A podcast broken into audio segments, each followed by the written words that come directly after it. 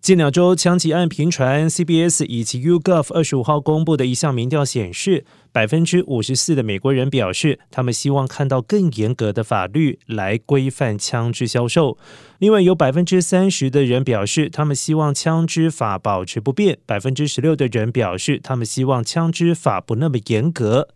以党派区分，接受调查的民主党人当中，有百分之七十九赞成更严格的枪支销售法，而共和党人以及无党派人士的这一比例分别为百分之二十七和百分之五十。